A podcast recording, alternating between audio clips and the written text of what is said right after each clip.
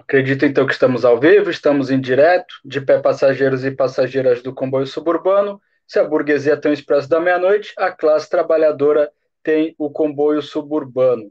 Estamos fazendo então aqui set, a sétima edição do Expresso de Notícias, o programa quadro de debate sobre a conjuntura do comboio suburbano. Antes de começar, então, enquanto nosso público, enquanto nossos camaradas chegam para participar com suas dúvidas, com seus comentários, com as suas observações. Fique à vontade para deixar é, a sua participação aqui no nosso chat. É, para quem chegou pela primeira vez, então, ou caso ainda não, não, quem ainda não segue as nossas redes sociais, nós estamos no Facebook, facebook.com.br comboio suburbano, Twitter, twitter.com.br comboio suburbano, Instagram, comboio suburbano podcast, Pode entrar em contato através do e-mail, comboio suburbano podcast, gmail.com. Estamos disponíveis é, em todas as plataformas de podcast, é, Google Podcast, é, recentemente o, o, Amazon Music, o Spotify, etc. Nosso conteúdo fica lá disponibilizado através dessas plataformas. E aqui o nosso canal do YouTube. Quem ainda não segue, segue o nosso canal, ative as notificações para não perder nada do nosso conteúdo, sempre ficar receber as notificações quando postarmos novos conteúdos, vídeos, lives, é, publicações, etc. E também, caso queiram, caso tenham possibilidade, contribuir financeiramente para a realização do comboio suburbano, pode fazer através da plataforma do próprio YouTube, são R$ 2,99 para o nosso público da União Europeia, para o nosso público que utiliza o euro, para nossa audiência brasileira, são R$ 4,99 por mês é, e podem a, ajudar e concorrer a um, um presente, como uma prenda para aqueles e aquelas que possam contribuir, um bordado com temática comunista do arroba Borda parceira nossa, que disponibilizou, então, é, um, uma arte com temática comunista para aqueles e aquelas que conseguirem e puderem contribuir financeiramente para a realização do comboio suburbano. Bom, então, já passando, hoje, só, desculpa, anunciar então, hoje nós temos nosso time, nossa equipe titular em campo, eu, Lucas Faria, na apresentação, Saul Pereira e João Vilela para fazer os comentários, então, à luz dos acontecimentos da conjuntura. Infelizmente, por questões técnicas, ainda não estou conseguindo transmitir aqui, colocar os links das notícias no ecrã para vocês acompanharem, de qualquer forma, vou ler então aqui a primeira notícia que a gente vai, vai, vai debater, vai colocar, que é do Jornal de Negócios, aqui de Portugal. Pacote anti-inflação, o que muda com as novas medidas anunciadas. anunciadas. São oito as medidas que constam no plano de 2,4 mil milhões, 2,4 bilhões de euros apresentados pelo governo para ajudar as famílias a fazerem frente à subida da inflação e que o governo esteve esta terça-feira a apresentar com mais detalhe. Saiba o que muda. Tem a foto aqui do, do ministro, né? O, enfim, é, ministro da, das Finanças, né? É, o plano do governo, intitulado Famílias Primeiro, tem como objetivo apoiar as famílias a lidarem com a inflação e terá um custo total de 2,4 mil milhões de euros. É composto por oito medidas que vão desde a atribuição de cheques diretos de apoio às famílias a mexidas no IVA, aumento de pensões, fixação dos aumentos das rendas e congelamento dos preços dos passes nos transportes públicos. Eu vou tentar aqui procurar aqui que são as medidas. Ok, IVA da eletricidade baixa para 6%, mas não para todos. É, pensões têm bônus de meia pensão com tributação normal. É, cheques de apoio direto às famílias, isentos de descontos. Vamos ver aqui se tem mais algo. Só podem aumentar até 2%. Senhorios serão compensados. Coitado dos senhorios. Nova baixa nos combustíveis e passes da CP congelados. É uma um questionamento se é o, o ministro é o Fernando Medina, né, ex-presidente da Câmara de Lisboa. Orçamento retificado, aí é uma questão que coloca, enfim, né, não dá aqui para enumerar todas as medidas, mas a rigor são essas que estão aí, que a gente conseguiu enumerar. Eu vou, então, passar a palavra primeiro para o Vilela, para então falar sobre essas medidas e um panorama, acho que mais geral, né? Por que, que estamos sofrendo com a inflação, qual é que ele acha que vão ser as consequências dessas medidas, o, o que, que, o que, que nos espera no futuro próximo. Inclusive, não está na nossa pauta, mas a Alemanha já anunciou que entrará em recessão. Se a Alemanha vai entrar em recessão, imagina Portugal qualquer situação que os trabalhadores vão passar. Vilela, a palavra é sua, o microfone está ligado. Boa noite a todos, muito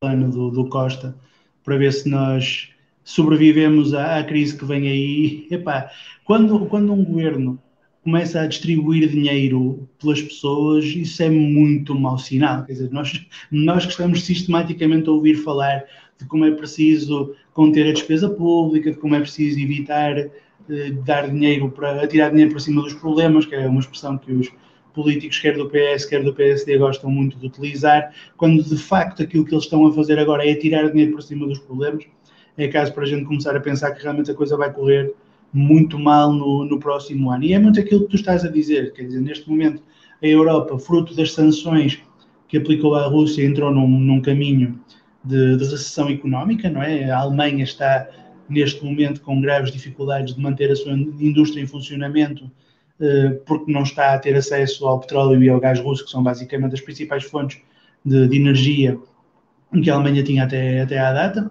Não esquecer que na Gazprom, um dos membros da, da administração da Gazprom era um antigo chanceler alemão, era o Gerhard Schröder, eh, e portanto a Alemanha tinha uma grande dependência e uma grande necessidade de gás e de petróleo russo, duas matérias-primas que não vai, continuar, não vai poder continuar a ter por causa das sanções que estão a ser impostas à Rússia neste momento e, portanto, se há uma desaceleração económica na Alemanha, também há uma desaceleração económica na União Europeia de uma forma geral, tendo em conta que a Alemanha é o, o motor económico da União Europeia, como se costuma dizer.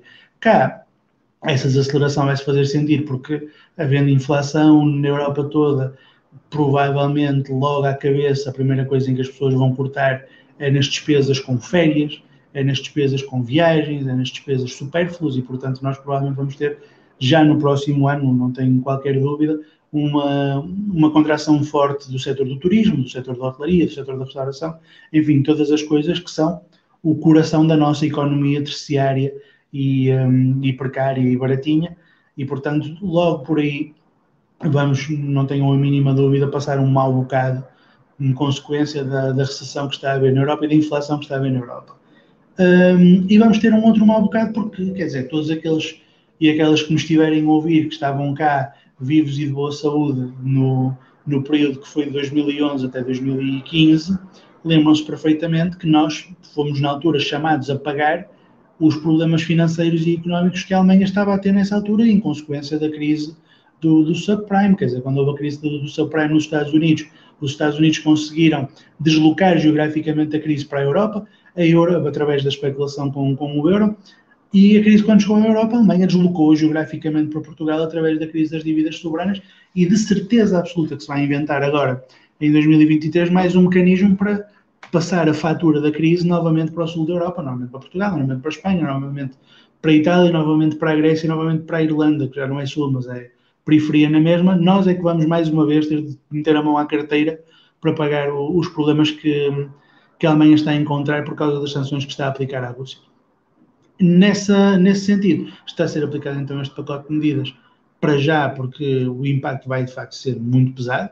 Achei interessante esta medida de uh, congelar as rendas a 2%, mas depois o Estado pagar com, com o dinheiro dos impostos. As pessoas, pagam, as pessoas não, não pagam no, no, bolso direito, pagam no bolso esquerdo. Não é? Têm um aumento de renda só de, de 2%, mas depois têm de fazer o, a compensação aos senhorios com, com os impostos que andaram a pagar durante o ano todo. Os senhorios vão ter de ser compensados por esta situação terrível que é não poderem durante um ano continuar a especular com rendas porque as pessoas não têm dinheiro para pagar. E este ainda lá está. Temos todos andado a discutir o que é que vamos fazer com os nossos 125 euros que devem cair na conta agora no final de setembro, que, que o Costa vai distribuir por toda a gente para, enfim, para se fazer alguma coisa com isso. Mas é evidente que isto não é solução nem, nem para lá caminha. Nós temos um problema estrutural de dependência económica que vai fazer com que nós paguemos a fatura desta crise, sim ou sim, hum, se não agora, mais daqui a pouco, se não no início de 2023, alguns em 2023, de certeza absoluta que vai sair um pacote de medidas de austeridade um, do PS que vão ser ditadas pelas instituições europeias. Já todos vimos este filme, já todos estamos a ver este filme repetir-se outra vez. E, portanto, amigos, não há muito a dizer. O processo que nós passamos há 10 anos atrás vai regressar, vai regressar com força e, eh, tendo em conta, isto já, já lá iremos, aquilo que tem sido até agora a capacidade muito grande que a narrativa mediática tem tido para transformar a esquerda subitamente em putinista de uma ponta à outra, tendo em conta a situação que também se está a desenrolar na Rússia, o que eu temo é que nos próximos tempos, à medida que começar a haver o, o agravamento das condições de vida das pessoas com as medidas de austeridade que vão ser aplicadas, não é, não é, não é será que vão, vão mesmo, um, toda, toda a resistência que possa ser feita pela esquerda imediatamente vai ser tratada como se fosse uma espécie de quinta coluna do, da Rússia dentro da Europa, sobretudo se for uma, uma resistência que se faça denunciando que estas medidas estão a ser aplicadas por, por decisão da União Europeia.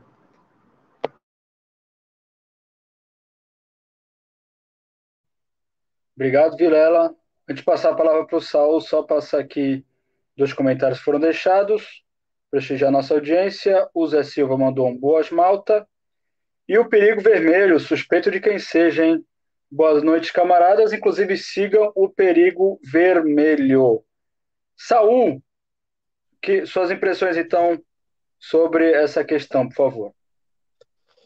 Então, uh, para começar, uh, vou comentar aqui esta questão da fortuna que, vamos, que todos nós vamos receber, portanto, estes 125 euros, que acho que com isto vamos conseguir reverter a, a a privatização da, da EDP, portanto, fazendo uma compra coletiva popular da, da EDP e da REN, eu acho que é, é a solução, é a solução, é pegar, é cada um pegar nos seus 125 euros e, e, e contribuir um bocadinho para conseguir, para conseguir fazer isso.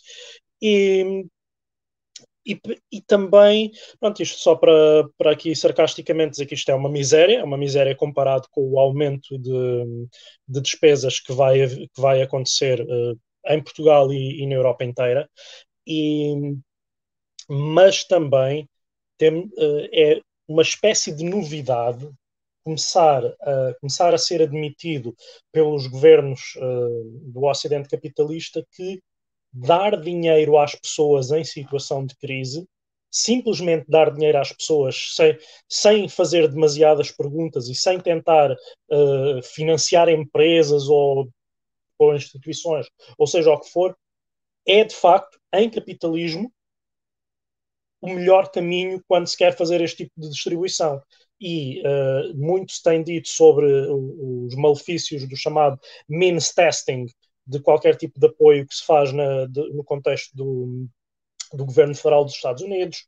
Uh, muito se tem dito sobre a quantidade de dinheiro que se perde na corrupção quando uh, estas, estas, estes pacotes de estímulo, estas tentativas de pôr a, a economia a girar, a continuar a girar, uh, ou no pós-crise ou durante uma crise, um, que se perdem quando, quando são feitas por vias de empresas ou de instituições, e então, neste momento, temos uma miséria, sim, mas de facto nas mãos das pessoas, pronto a ser gasto, e, uh, e aqui eu, eu, vou, eu vou adotar a minha.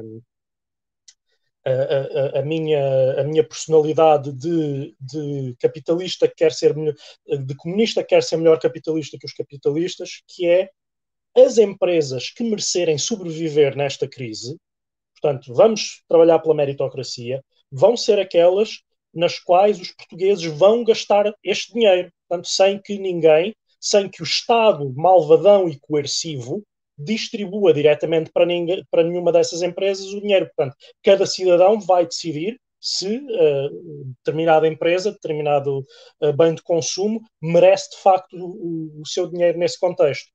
Um, eu, quanto ao pessimismo uh, do Vilela em relação ao, ao turismo, que é um pessimismo tendo em conta o, o, estado atual do turismo português, é quase um otimismo, achar que, ok, com a crise vamos ter um alívio na, na pressão turística sobre as principalmente Porto e Lisboa, mas obviamente no, no resto do país isto também está a acontecer. Portanto, isto de um certo ponto de vista, o que, o, que o Vilela acabou de dizer até seriam boas notícias, e eu tenho medo é que nem isso aconteça. Mesmo em crise, o que, o, podemos ainda ter é que uh, mais das, das classes médias altas uh, do, do, da Europa Central e do Norte transformadas em classes médias e classes médias baixas e uh, Portugal aparecer como o único sítio em que eles podem efetivamente fazer turismo e nós continuarmos a receber multidões enormes de, de turistas sem termos infraestruturas uh, capazes de, de, fazer, de, de, lidar com essa situação, cidades já capazes de lidar com essa situação, e ainda mais há isto, isto eu já vi isto como piada, mas temo que, que chegue a ser uh, tentado de forma séria, é pessoas do, do norte da Europa a dizerem, bem, a eletricidade vai estar tão cara este, este ano, o aquecimento vai estar tão caro este ano, que me fica mais barato passar duas semanas, três semanas, um mês da época mais fria uh, num país do sul da Europa, uh, pagar o que tiver de pagar de seja Airbnb, seja aluguer, qualquer outro tipo de aluguer de curta duração, e, um, e assim uh, conseguir reduzir as minhas despesas. Se efetivamente uma série de pessoas, uns milhares ou mais de pessoas decidirem que isso é uma ótima ideia, vamos ter ainda mais pressão, ainda mais uh, sobre os, os nómadas digitais e sobre os turistas, vamos ter os, vamos chamar-lhe turistas do calor, nómadas, de, nómadas do frio, vamos ter uma, uma migração, estilo andorinhas, uh, as andorinhas são, são, são um animal tão que nem, nem, sequer devia ser comparado a turistas do norte da Europa, tão, tão importante e útil que eles são. Uh, mas vamos ter uma espécie de migração causada pelas, uh, pelas estações do ano de uh, pessoas para cá. Será que vamos ter? isso também seria uma coisa interessante. quanto à, à causa, portanto, em cima de uma crise de abastecimentos que já estava a acontecer, de repente tivemos uma guerra cuja resposta do Ocidente, portanto, uma, uma, uma tentativa de revanche da, da Rússia contra o que considera ser um, um cerco uh, ao, seu, ao seu espaço geográfico, portanto, ao seu, à, à sua esfera de influência ge geopolítica, uh, essa tentativa de revanche é respondida com, pelo Ocidente uh, da maneira que foi, portanto, vamos uh, dar tudo o que for possível de armamento uh, a, quem, a quem estava a ser basicamente invadido e, e fazer toda a espécie de sanções de toda a espécie de recursos que saem da, da Rússia e Uh, portanto, não é só energia, não é só gás e petróleo. Portanto, a, Rússia está, uh, estava uh, a fornecer à Europa alumínio, estava a fornecer à, à Europa fertilizantes, uh, produção agrícola, e agora não está. Portanto, uh, a partir deste momento, tudo isso vai ir a preço de saldo para a Índia e para a China. Uh, portanto, não só a Europa não produz, não, não recebe matérias-primas para fazer produtos transformados, como os seus rivais uh, em ascensão recebem essas, essas matérias-primas e essa, e essa energia a preço de saldo, portanto a Rússia continua a, conseguir escoá-los, uh, e portanto vamos ter uh, o fortalecimento, vamos e, e, continua, e, e, já estamos a ver esse fortalecimento de, de laços geoeconómicos na, entre Rússia, China e Índia, que eh, que pode, portanto, criar aqui uma, uma situação, uma, uma consequência não esperada uh, deste, desta atitude das, uh, das sanções. Portanto, entretanto, uh, em, em Portugal, a questão de em quem é que vai cair a resistência, o combate contra este tipo de medidas, se ainda tivermos, portanto, temos o PRR, temos o pacote anti-inflação, quando chegar então, mais uma vez usar aqui a palavra revanche, quando chegar a revanche uh, austeritária destas, uh, destas medidas, o que, é que, o que é que vamos ter em termos de, de resistência? Nós já começámos a ver quem é que, uh, em alguns países, uh, está a coordenar as, uh, as ações anti, anti-inflação, anti-sanções à Rússia, anti, anti, anti a posição mais ou menos uh, assumida pela União Europeia e pelo Ocidente neste, neste conflito, que são os, em grande parte, partidos e pessoas ligadas à direita, ligadas ao, ao negacionismo do Covid e, e, com, e que já tinham alguma, alguma influência de, de propaganda russa, que é verdade, a Rússia faz propaganda para, para, para, o Ocidente, assim como o Ocidente faz propaganda para a Rússia, um, e, que, e que basicamente dominam completamente essa, essa situação uh, sem, que haja, uh, sem que haja da parte de, uh, agora, atualmente, com, com a, a, maniatação ideológica praticamente que se está a fazer da, da esquerda institucional e até, e até nem só institucional uh, neste, neste contexto, sobra para a direita, uh, portanto, uh, a se e, e alimentar-se desta, desta raiva social que, que, que, inevitavelmente vai resultar destas, da, da inflação e da, e da austeridade que se, que se lhe vai seguir. E Portanto, não, não se prevê nada de bom para, para, os, próximos, para os próximos meses e anos uh, nestes contextos. Temos, uh, temos, uma, temos a continuação de um conflito já bastante escalado uh, na, na Arménia. temos, temos basicamente nesse contexto os, os, liberais a dizerem: bem, vamos repetir, quase que dizem que, que vamos repetir os genocídios dos arménios só para onar os russos. Um, e temos, portanto, o, o mundo a, a, escalar para uma, para uma situação que eh, eu acho que podia ter sido evitada uh, em, várias, em vários passos que, que, nos levaram até aqui. Não foram, não, ninguém, uh, ninguém teve essa. Ninguém dos que tiveram capacidade de decisão a esse nível teve a capacidade de, de decidir de uma forma que, eh, que, que, não fosse, que não fosse a que, aquela em que estamos agora. Portanto, vamos continuando uh, a, a, a, viver as consequências desta, desta situação. Uh, os povos do sul global já estão a viver grande parte destas consequências, portanto, estamos a falar das consequências da guerra externas à própria guerra. Quem está a viver as principais consequências são uh, os ucranianos uh, e os russos, uh, em, de maneira diferente, mas, mas ambos. quem está a sofrer as principais consequências são, são, são quem está no teatro de guerra e quem, e quem é vítima de, das, de, das intervenções militares. Na, no, contexto do, no contexto para fora, temos o sul global sem abastecimentos ou com abastecimentos extremamente limitados de produtos de, produtos de produção agrícola e de mesmo de fertilizantes para conseguir fazer agricultura de larga escala.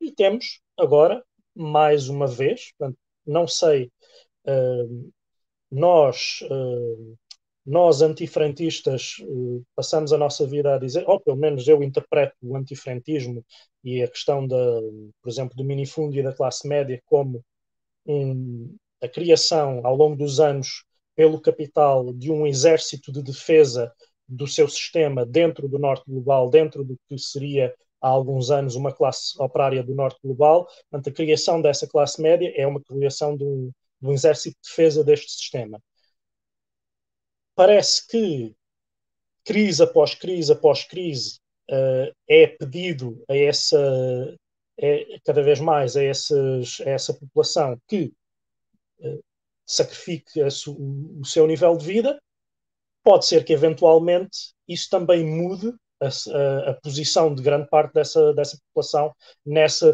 função que historicamente lhe foi atribuída.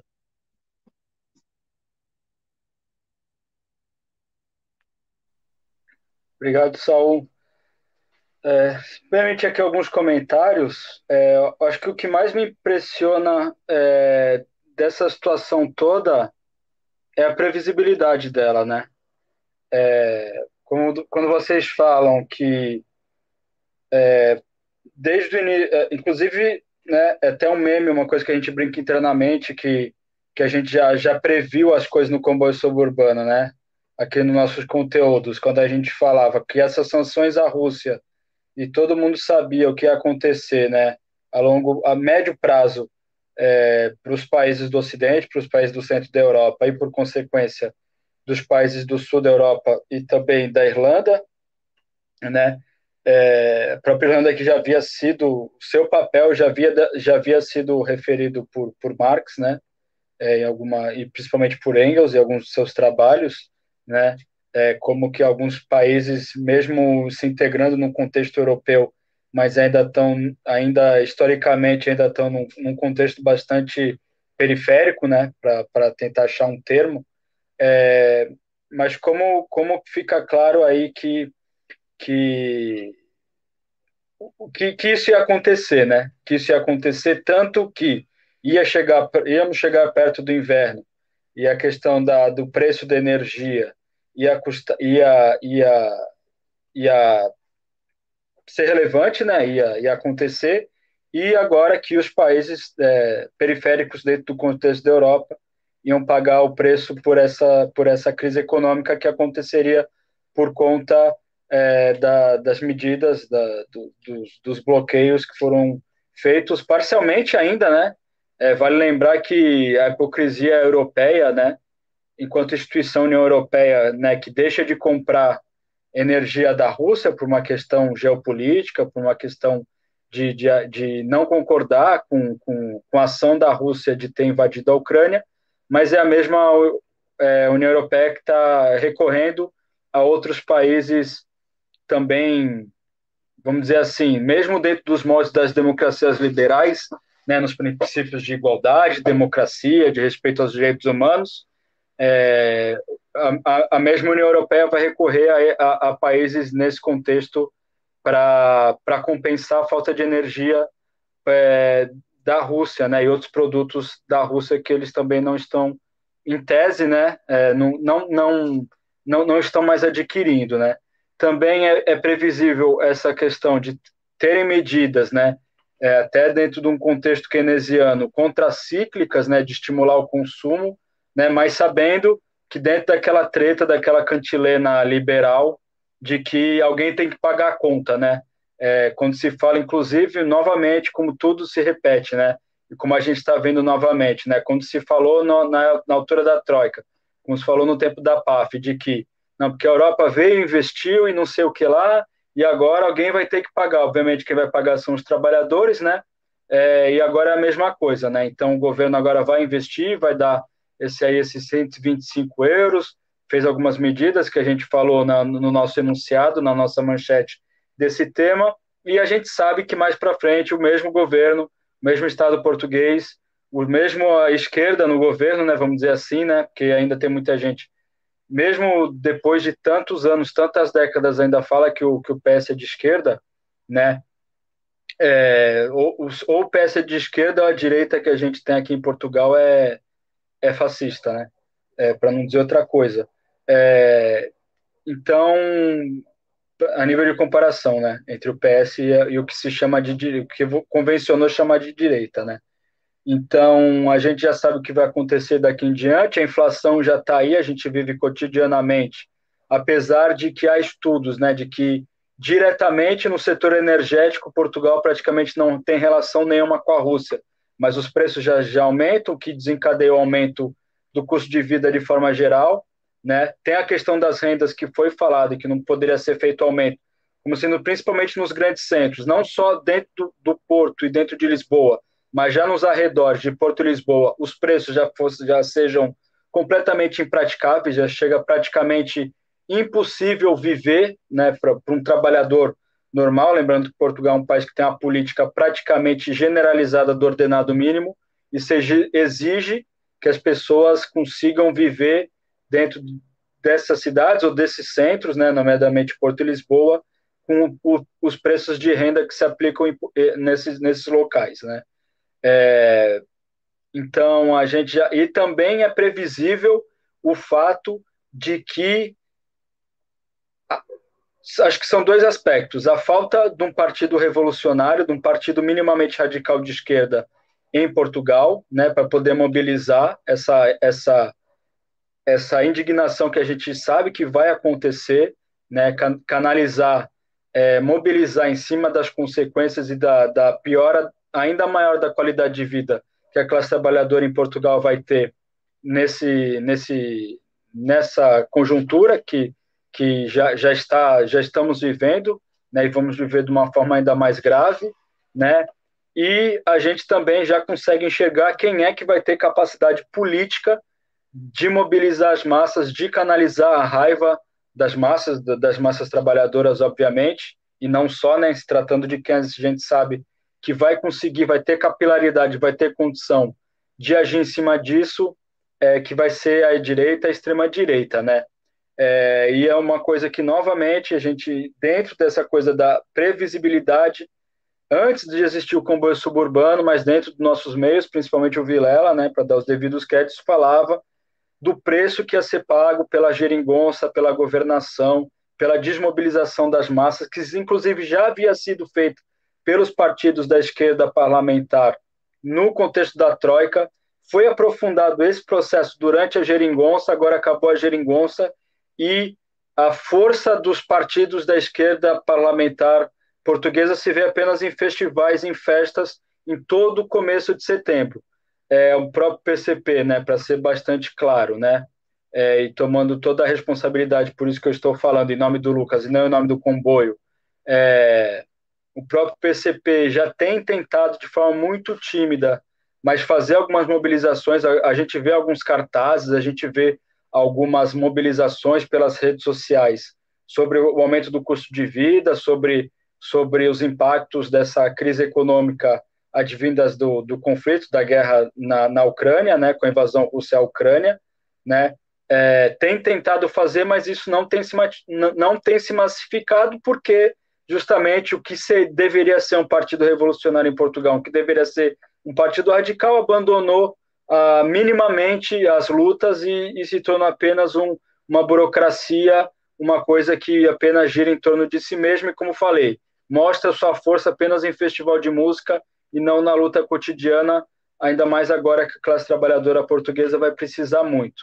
Então, a gente, infelizmente, né, acaba deixando muito bem claro aqui que é, são tempos muito difíceis que vem para a classe, classe, trabalhadora portuguesa. Gostaria de dizer que a, a perspectiva de, de uma luta organizada, mobilizada, poderia até estimular um salto de consciência na classe trabalhadora portuguesa, mas é, infelizmente é, eu não é isso que eu vejo é, que é provável que aconteça, muito pelo contrário, o que deve acontecer, então, é um fortalecimento da, da extrema-direita, é, da, da, iniciativa liberal, do Chega, de repente de até de outros grupos é, que, que vão, vão ter condições, até porque ainda se apresentam como novidade, para canalizar a raiva, a frustração e a miséria, porque não a pobreza da classe trabalhadora com essa com esse cenário que se avizinha que a gente já já vive de alguma forma. É, acho então que a gente pode saltar para o próximo tema, né? É, só antes de saltar para o próximo tema, só que assinalar uma presença muito especial. Nosso camarada Gonçalo Gomes dando boa noite, desejando bom trabalho. Boa noite para você, camarada Gonçalo, um camarada querido aqui de todos nós. Inclusive. Um abraço para é... Um abraço para a Islândia, que ele está na Islândia, tanto quanto eu sei. Pois, pois, sim, exatamente. E ele comprou as t-shirts do comboio, né? E ainda não conseguimos, infelizmente, entregar para ele, porque ele está trabalhando no estrangeiro, está na Islândia. Assim que puder, camarada, entre contato para a gente dar um jeito de te entregar aí a tua, as tuas t-shirts e obrigado por ter apoiado o comboio e comprado aí as nossas, nossas t-shirts, que de novo, novamente, em, em, no futuro breve, vai ter outro lote aí para o pessoal comprar. Eu acho que o Saul abriu o microfone, não sei se ele quer falar alguma coisa antes da gente passar, passar para o próximo ponto. Acho, Estou a ver que se calhar a, até a própria Islândia, cujo, cujo aquecimento e eletricidade é todo feito através de energia geotérmica, acho que até a Islândia, o, os Estados Unidos, a NATO e o Ocidente vão arranjar maneira de pagar pela, pela falta de gás, eh, de exportação de gás russo. Até a Islândia, uh, elogiando aqui a previdência do camarada em ter ido para um sítio que realmente literalmente não precisa de importar energia, mas eu prevejo, eu prevejo que mesmo com a, com a geotérmica, a Islândia vai ter que pagar também parte da, da fatura de, de, não, de não haver gás barato a sair da Rússia. Pois não duvido. Falando em Rússia, próximo ponto, novamente pedindo desculpas, limitações técnicas aqui, que inclusive aqui em casa comigo têm sido bastante recorrentes. É, próximo ponto, então, é, Sapo 24, é, não, não estou conseguindo partilhar o ecrã, esse que era a dificuldade técnica, a qual peço novamente desculpas. A notícia é a seguinte: Putin anuncia mobilização parcial na Rússia e avisa o Ocidente: temos armas mais poderosas que a NATO e usaremos tudo o que temos à disposição. Notícia de hoje, 21 de setembro. É, o presidente da Rússia teve discurso bastante duro para o Ocidente, aqui ameaçou com armas. Putin diz que o objetivo na Ucrânia continua a ser o mesmo: libertar o Donbas. É, o presidente da Rússia, Vladimir Putin, dirigiu-se essa quarta-feira ao país pela primeira vez após a invasão da Ucrânia. Ele fez uma emissão né, em rede nacional, cadeia nacional de televisão, é, e declarou a mobilização parcial do país para a guerra na Ucrânia. Cidadãos que estão na reserva e que já tiveram serviço militar ou que têm especialidades importantes irão ter mais treino para participar, para participar nas operações militares. O decreto de mobilização parcial já está assinado e a mobilização começará hoje mesmo. A decisão de lançar a operação militar especial foi necessária e o objetivo continua a ser liberar, libertar Dombas. Kiev recusou-se a negociar a paz e procura agora armas nucleares. Começou por dizer Vladimir Putin, ah, essa é a opinião do Putin, ok? Salientando depois avanços na Ucrânia. Luhansk está quase libertado e estamos a progredir na libertação de Donetsk discurso de cerca de 15 minutos e, ao fim e ao cabo, foi mais ou menos isso que ele referiu.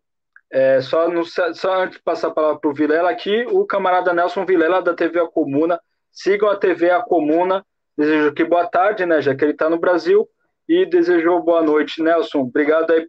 O, sigam mesmo a TV A Comuna, nos relacionados aqui do comboio tá lá o link, eles estão fazendo uma série Primeiros Tropeços, são nem os primeiros passos do marxismo, primeiros tropeços falando sobre classes sociais, sobre trabalho, sobre, enfim, uma, uma, um trabalho de formação muito importante. Tem, eles têm conteúdo várias vezes na semana, o camarada Nelson e outros camaradas que atuam lá com ele, Jean, Amarildo, o pessoal está sempre fazendo conteúdo, então sigam lá o, o, a TV A Comuna do camarada Nelson, que eu aproveito aqui para agradecer o comentário e deixar o, o abraço. E agora sim, Vilela, Putin meteu a boca no trombone e mobilizou em torno aí, estimativa aqui 300 mil é, operacionais aí para participar da, da guerra, né? É, a, a, grosso modo. Vamos lá. Tá? Eu deixo ativar teu som, ok. Ah, não tu ativou. Agora já está, eu trato. Vai, pronto, vai lá. Não, é, é pá, muito sinceramente, em relação a esta questão da guerra da Rússia, eu, eu, hoje escrevi sobre, sobre isto e vou tentar resumir aquilo que eu disse hoje sobre, sobre a questão da guerra. E basicamente o que eu tenho a dizer é isto. O, a Rússia tem, ao longo dos. Podemos literalmente dizer ao longo dos séculos, participado numa série de operações militares muito parecidas com esta. A Rússia tem tido, hum, quer a Rússia imperial, quer depois a União Soviética, quer já a Rússia pós-queda do muro, tem mais ou menos uma, uma política externa que não, é, que, não é, que não é exclusiva da Rússia. Os Estados Unidos têm exatamente a mesma postura, por exemplo, na América Latina, como a doutrina Monroe, em que eles acham que há ali um cinturão de países no seu, no seu entorno onde eles têm legitimidade para decidir como é que como é que funciona a política externa desses países e concretamente de que maneira é que eles se relacionam com a Rússia, naturalmente exigindo que eles se relacionem com a Rússia numa posição de, de subalternidade, numa posição de, de, aliança, mas uma aliança que, enfim, é o, o, tipo de alianças que a máfia faz, é? basicamente obrigando a que quem está ali perto seja amigo da Rússia ou, ou sofra as consequências disso. E a Rússia, todas as vezes que impôs a países que tentaram sair deste, deste cinturão, que voltassem para dentro desse cinturão, conseguiu fazê-lo com grande eficácia. Basta olharmos o que foi a situação na Hungria, o que foi a situação na Checoslováquia, o que foi já no tempo do Putin a situação da Geórgia. A situação resolve-se com, com relativa facilidade. A Rússia invade com um poder absolutamente esmagador e consegue, em pouquíssimo tempo, garantir que os exércitos dos países que, que ela considera que devem estar na sua orla de influência, se, se rendam, se submetam e uh, que os governos desses países voltem a estar numa posição política pró-russa. O que é que aconteceu no caso da, da Ucrânia desta vez, que é novidade? A Rússia tentou fazer isso, a primeira, os primeiros dias da guerra foram claramente isso, a Rússia esperava conseguir tomar Kiev rapidamente, esperava conseguir que o exército ucraniano se rendesse rapidamente, esperava que o governo ucraniano, o governo do Volodymyr Zelensky, se rendesse rapidamente. Bem, isso não aconteceu. Isso não aconteceu porque, de facto, do lado ocidental houve uma reação, como eu francamente nunca vi na minha vida decididamente, e não tenho memória de alguma vez ter havido uma reação tão destemperada do Ocidente em relação a um país que tomou uma, um, fez uma agressão militar a outro. E não estou com isto a dizer que a agressão militar não deve encontrar este tipo de, de resistência e este tipo de resposta quando acontece. Eu não, não acho que, que, nós devamos olhar para a agressão militar russa e considerar que a agressão militar russa é perfeitamente banal, acontece, a vida é assim. Mas eu nunca vi isto quando a Turquia invadiu Chipre, ocupou metade de Chipre e ainda lá está. Eu nunca vi isto quando Israel invade a Palestina.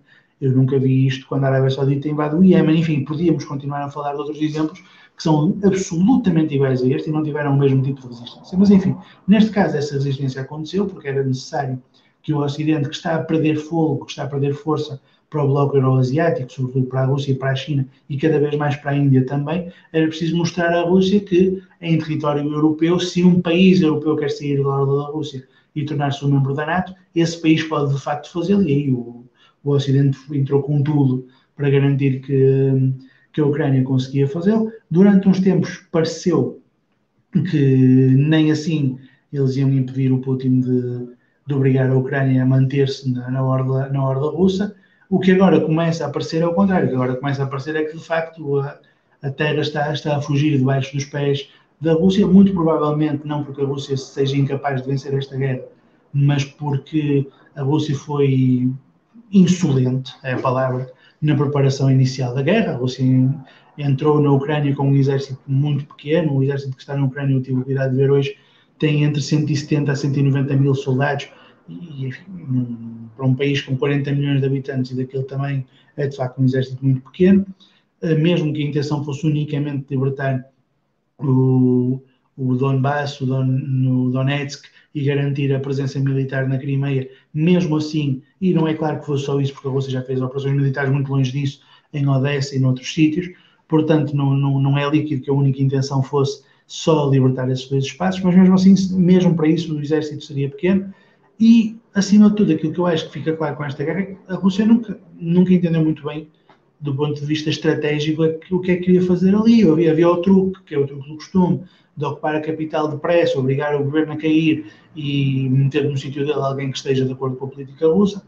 Esse truque tendo falhado, a Rússia está literalmente a improvisar há uns bons seis meses uma, uma segunda alternativa, sem atinar muito bem como, como é que o vai fazer. Está a tentar ocupar por terra o, o Donbass, isso está a correr às vezes bem, outras vezes mal, com avanços, com recuos, agora com um recuo importante, que talvez seja, provavelmente será contrabalançado com esta entrada em cena de 300 mil soldados, sobretudo soldados, como, o Lucas estava a dizer há bocado e com razão, que não são, enfim, mancebos de infantaria que aprenderam ontem a, a, a disparar numa bala, não, são tipos que vêm já com especializações, que sabem manusear uh, armamento complexo e, portanto, muito provavelmente são pessoas que vão mesmo fazer diferença neste, neste conflito. Mas seja como for, há duas coisas que já são absolutamente claras nesta matéria. A primeira coisa é se alguém achava que a Rússia tinha condições militares para invadir um país do seu entorno e em pouco tempo esmagar um, governo que eventualmente saísse fora da orla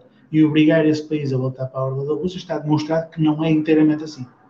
Está demonstrado que não é, pelo menos no caso da Ucrânia, se o Ocidente decidir e se meter a capricho que ele vai mesmo tirar aquele país da orla da Rússia, fica muito difícil à Rússia fazer fim capé de que esse país não saia da sua, da sua esfera de influência. Isso fica, pelo menos, pelo menos, no mínimo, fica-lhe muito caro, custa-lhe muita gente e pode eventualmente criar-lhe problemas económicos e sociais de, da ordem interna. Esta, esta é a primeira consequência que já está em cima da mesa. Já se percebeu que a Rússia não é tão forte como de facto era. E depois há uma consequência que vai ser acrescida a esta, que é, eu, eu, li, eu ouvia hoje uma, uma comentadora russa, que, enfim, nem pouco mais ou menos está nas nossas posições, para terem noção, é uma comentadora russa que fala no, que participa no programa do Pablo Iglesias na internet, portanto é uma pessoa que está a milhas de ser uma, uma revolucionária. A questão também não é se é revolucionária ou se não é, é russa e é jornalista e sabe do, do que está a falar. E ela dizia que quando foi a guerra da, da Chechênia no, nos finais dos anos 90, a Rússia empenhou 80 mil soldados, pensem nisto, 80 mil soldados. E, uh, e, isso na altura foi uma tragédia nacional, de facto, terem sido mandados 80 mil soldados para a guerra, as repercussões que isso teve nas famílias, as repercussões que isso teve entre os amigos desses soldados, a reação que houve entre a população russa quando 80 mil pessoas foram conscritas e mandadas para a Chechênia, que ainda para mais é formalmente território russo, já foram consequências muito pesadas do ponto de vista político para o governo daquela altura. Imaginem o que é, imaginem o que vai ser a reação da população russa agora que já foram primeiro 170 a 190 e agora mais 300 mil, ou seja, já está meio milhão de soldados russos, meio milhão de jovens russos, meio milhão de tipos que têm metade da minha idade, têm, eles têm 18 anos, eu já, já fiz 35, portanto eu não consigo imaginar de maneira nenhuma o que seria ter meio milhão de rapazes de 18 a 20 anos enfiados noutro país qualquer para a sociedade portuguesa e consigo imaginar para a sociedade russa isso também vai ser uma situação, no mínimo, muito complicada de, de gerir. Tudo isto porque, desde o primeiro momento, enfim, falava-se da desnazificação, falava-se da guerra rápida, falava-se de uma operação quase cirúrgica para ir ali combater uns batalhões de neonazis e depois vinha-se embora. E a verdade é que não, não foi isso que a Rússia fez. A Rússia viu-se envolvida e está envolvida num, num Lula Sal onde não consegue sair, onde tem muita dificuldade em, eh, em fazer uma guerra, porque se atirou para o terreno com muito menos recursos que aqueles que realmente necessitava e as coisas agora não estão, não estão fáceis e eu temo que não fiquem melhores com o tempo. Evidentemente não vai nisto, nem pouco mais ou menos, acho que nem é preciso dizer num podcast destes, mas eu digo, não vai nisto a mais pequena simpatia para, o, para os neonazis ucranianos e para os, para os governos pró-ocidentais ucranianos, que na minha perspectiva não são nem pouco mais ou menos gente com quem eu trocaria duas palavras. O facto de eu considerar que não devia ter havido uma invasão russa e o facto de eu constatar que essa invasão está a correr mal não, não muda em nada a minha antipatia pelo, pelo regime ucraniano saído do, da junta de Kiev de 2014, que era inaceitável nessa altura e continua a ser inaceitável agora.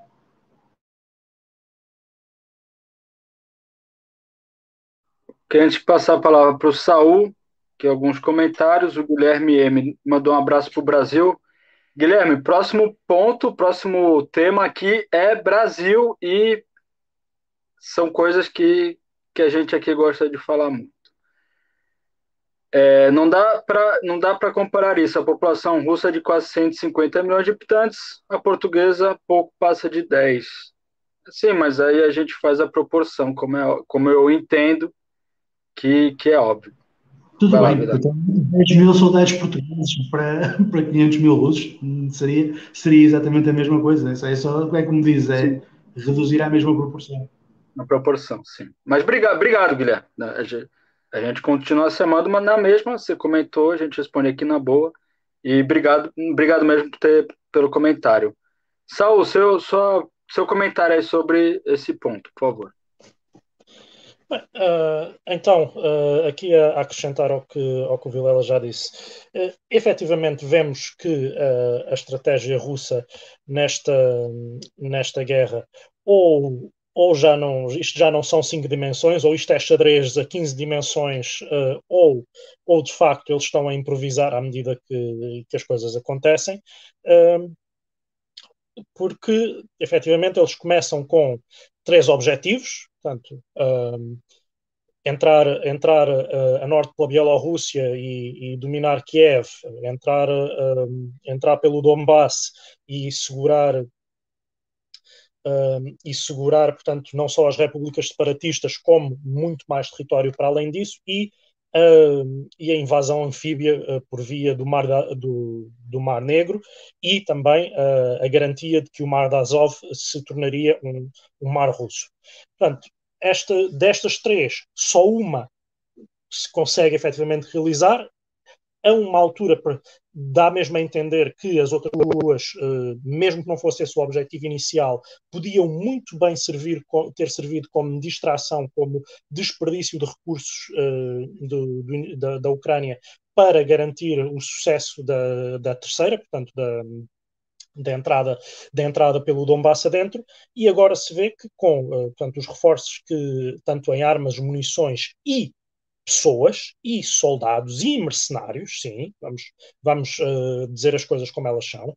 Portanto, os reforços que a Ucrânia tem uh, vindo sistematicamente a receber uh, dessa, nesse sentido permitiram fazer esta, esta resposta que, ainda assim, continua a ser uma recuperação reduzida por comparação ao território que, que, a Rússia ocupa, mas há, há algumas coisas que, que se podem, que há que uh, chamar a atenção nos, uh, nos poucos canais que, que eu sigo que, que, dão, que dão a perspectiva noticiosa por parte da por parte de pensadores russos e de jornalistas uh, ditos pró-russos, o, que, o que se vê é que, por exemplo, em algumas zonas do Donbass, a Rússia tinha estabelecido um, já um governo civil de ocupação como se aquela região fosse inequivocamente uh, russa e que, ao retirar, deixa essas pessoas para trás, deixa professores que estavam lá para ensinar, uh, para, uh, para ensinar pelo, pelo sistema de educação russo, deixa funcionários públicos, deixa até, em parte, os alguns dos que, sendo ucranianos, sendo ucranianos russófonos, tinham decidido uh, colaborar com a, com a ocupação, o que, uh, que em termos uh, de um, uh, daquilo que até a Rússia se propunha a fazer nesta, nesta intervenção nesta, nesta, nesta intervenção é de é, é, é, de, não, de não conseguir, de facto, garantir uns, uma espécie de mínimos olímpicos que, se a Rússia intervém para proteger as populações russófonas da, da Ucrânia, que muito têm sido castigadas uh, desde, desde o tal putsch, uh, do tal putsch antidemocrático de Maidan, que foi basicamente acabar com uh, acabar na prática, apesar dessas pessoas poderem continuar a votar, uh, na prática tentou-se acabar com os direitos políticos de, dos, dos, ucranianos de língua russa da, do leste da Ucrânia, portanto, uh, sistemática proibição de partidos que os representassem e, e, e, a sua categorização sistemática como, como traidores. Portanto, isso, isso foi na prática, embora formalmente não, não tenha chegado a acontecer, na prática é a retirada de direitos políticos dessas, eh, dessas pessoas enquanto comunidade. Individualmente eles podem muito, continuar a, a, exercer direitos políticos, mas enquanto comunidade, enquanto uh, uma população uh, que, que, que, existe politicamente e que existe coletivamente, uh, a democratização da Ucrânia, a entrada da Ucrânia na esfera do Ocidente, implica, não pode acontecer sem a destruição política. Não estou a falar, uh, para, para, não pôr em palavras da minha boca, não estou a falar de genocídio, nem sequer de, de genocídio cultural, por exemplo, não, não estou a falar de, da destruição política da capacidade uh, de, de, agir politicamente dentro da Ucrânia dessa, dessa população e que pronto, a, a, entrada da, da Rússia naquele território seria exatamente para garantir que essa população não fica politicamente desamparada e que, uh, pelo menos, fica num território ocupado por um, por um país uh, que, que lhe é uh, com quem tem afinidade cultural e que e, e este tipo de, de reveses demonstra que portanto, a Rússia não teve a capacidade de, de fazer isto neste de, garantir isso nestas últimas neste, neste, neste cenário de guerra mais mais recente. De notar também que não é só no Ocidente liberal que há, uh, que há gente louca como a Ana Gomes, que logo desde o início da guerra diz que um, o Ocidente já devia ter, ter considerado a resposta nuclear uh, em relação, em relação à, à Rússia. Uh, também do lado pró-russo, mais uma vez nestes jornalistas, há um, um, uma cada vez mais intensificação de, daquilo que o Putin devia já estar a fazer, uh, nomeadamente começa-se a, a, a, falar com alguma leviandade, e, e, isto tem a ver até com, com o que já foi dito, da, da utilização das armas nucleares táticas, uh, que uh, se diz ser parte da doutrina nuclear russa a tentativa de, uh, de poder usar uh, material nuclear de pequena dimensão, que, mas que cause um tal impacto no, no, Ocidente, no, no, no, resto do mundo, nos seus inimigos, que não haja uma capacidade de responder portanto, suficientemente uh, de material de suficiente dimensão para uh, ser altamente destrutivo e dar vantagens estratégicas enormes a quem o usa, mas não suficientemente, uh, não suficientemente grande que, ou de não suficientemente de não suficiente tonelagem que justificasse a escalada nuclear do, do lado contrário. Isso é uma é basicamente jogar à roleta com a, a, a vida humana na Terra. Uh, os russos não são os primeiros a fazer isso nesta, neste conflito. Em termos de retórica, já tem sido feito por, uh, por muita gente. Um, mas, mas é, é, é, perigosíssimo entrar, entrar por esse caminho.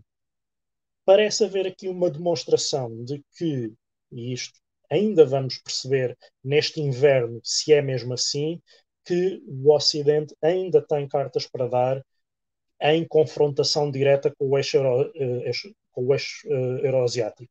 Temos uh, a questão do Azerbaijão estar a tentar agredir a Arménia e, portanto, do, do, lado do Ocidente liberal, basicamente começar-se a justificar que, que, portanto, a, a, a, agressão à Arménia é justificada pela, pelo seu alinhamento com a Rússia. Note-se que o alinhamento, o alinhamento da Arménia com a Rússia, o alinhamento geopolítico da, da Arménia com a Rússia, não é não vem do putinismo, é um alinhamento histórico e é um alinhamento que está relacionado até com a questão do genocídio arménio. Portanto, foi usado até como justificação na altura, do, na altura da, da Primeira Guerra Mundial uh, que portanto, uh, os arménios foram exterminados, uh, massacrados, eles ainda existem, mas foram massacrados, foram uh, alvo de um genocídio por se terem alinhado com, com a Rússia. E a linguagem que muitos uh, liberais ocidentais começam a usar em relação a esse conflito em específico uh, parece ser cada vez mais essa mesma, de que uh, temos pena, a Arménia colocou-se naquela posição e é, e é por essa posição que, que será vítima de, de tudo aquilo que, que possa vir a acontecer. Essa, essa é uma situação. Também neste contexto em que, uh, nesta mais recente reunião de, de, de, uma das organizações mais importantes do eixo euroasiático, pouco tempo depois, temos com uh, justificações uh, com um pretexto perfeitamente válido, uma intensificação de, de, lutas sociais no Irão, relativas não só ao, ao povo curdo, mas uh, às questões de género, uh, às questões da, das imposições das, uh, de, de, costumes de, desse, desse regime, que o pretexto, o pretexto e o contexto pode, pode ser uh, extremamente válido, mas obviamente se não está a ser uh, acicantado pelas, pela intelligence americana ou ocidental, vai ser aproveitado. Uh, é, não, não quero com isto dizer que as mulheres curdas iranianas não devem lutar pelos, pelos seus direitos. Devo dizer que sim, é como algo lamentável que uh, essa, esse embate social no Irão vai obviamente ser aproveitado para, para tentar uh, fortalecer ou garantir que a, que a hegemonia ocidental uh, é menos desafiada nesse, no contexto desse, desse país e, das, e, da, e do posicionamento que ele faz também do lado uh, da, da Rússia em, em certos, uh, em certos contextos muito específicos. E recordar também, já que é de hipocrisia que já temos vindo a falar, que o Irão é, a posição do Irão no Médio Oriente é uma situação muito interessante, porque uma boa parte da, da direita americana, eh, ocidental em geral, torcia pela Rússia no Médio Oriente, uh, achava fantástica a intervenção uh, russa no Médio Oriente, que não era nem mais nem menos brutal do que, do que está a acontecer na, na Ucrânia, uh, torcia pela, pela Rússia neste contexto, mas não pelo Irão, que estava em todos os contextos do, do, Médio Oriente do lado da Rússia. Portanto, é muito positivo que a Rússia ortodoxa, uh, euroasiática, uh, venha literalmente, porque não era por questões geopolíticas sérias muitas vezes que, que era feito esse apoio, era por, porque por causa da, portanto, a direita ocidental gosta de ver muçulmanos a morrer, portanto, isso é uma coisa que é, que é mais ou menos uh, unânime, é, é, é, sabido, isto não é, não é uma novidade, portanto, uh, quando há muçulmanos a morrer, uh, a direita ocidental está contente, e nesse, nessa altura, portanto, as intervenções militares russas davam essa satisfação a uma boa parte da, da, da direita ocidental, principalmente americana. Portanto, esta, toda, esta, toda esta situação por estamos a falar de reveses, estamos a falar provavelmente do início de um impasse e podemos muito bem ter aquilo que já uh, que já se previa ou que, ou que já se imaginava. Primeiro, volto a fazer a mesma pergunta que, que fiz há algum tempo. Se de facto o, o revés que a Ucrânia está a conseguir dar agora à Rússia é tão grande assim, porque é que a Geórgia não está a aproveitar para recuperar os, os territórios que, que, a Rússia ocupou há algum tempo, uh, e também prever, mas isso não. São previsões tão boas como, como quaisquer outras, que de facto a situação da Geórgia vai ser um modelo para uh, a situação que vamos ver nos próximos meses e anos na Ucrânia. Portanto, uh, a Ucrânia vai se vai se posicionar como uh, aliado do Ocidente não NATO, a Ucrânia que sobrar, portanto, a Ucrânia que sobra neste momento, e, e os territórios que a Rússia já consegue segurar vão ficar administra administrados pela Rússia, com o Ocidente e a Ucrânia a dizerem que não, que não fazem parte da Rússia, fazem parte do, de, da Ucrânia. Mas isso eh, sem ter qualquer tipo de consequência na, no mundo real.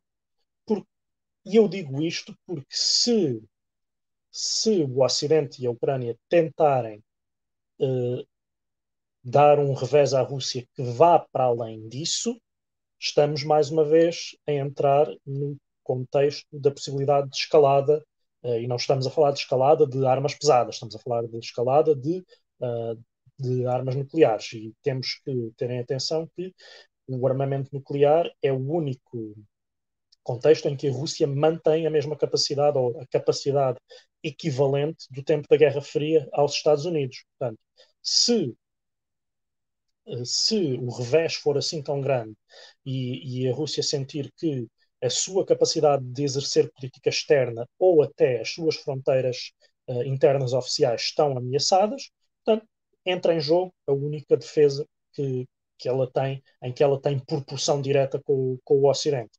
E, nesse caso, uh, uh, todos sabemos mais ou menos o que é que, o que, é que pode acontecer.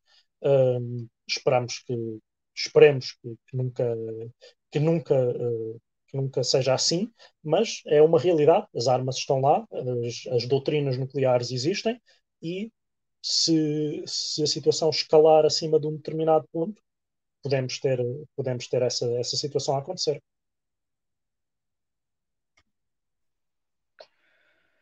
Obrigado, Saul. É, eu vou fazer alguns apontamentos muito breves sobre essa questão, mas é, acho que uma forma mais ampla, assim, mais, mais macro, vamos dizer assim, acho que a gente está observando a tragédia que foi o fim da União Soviética, né?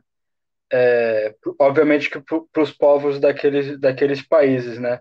Inclusive até assinalar aqui o, a morte, né? Finalmente do, do Gorbachev, né?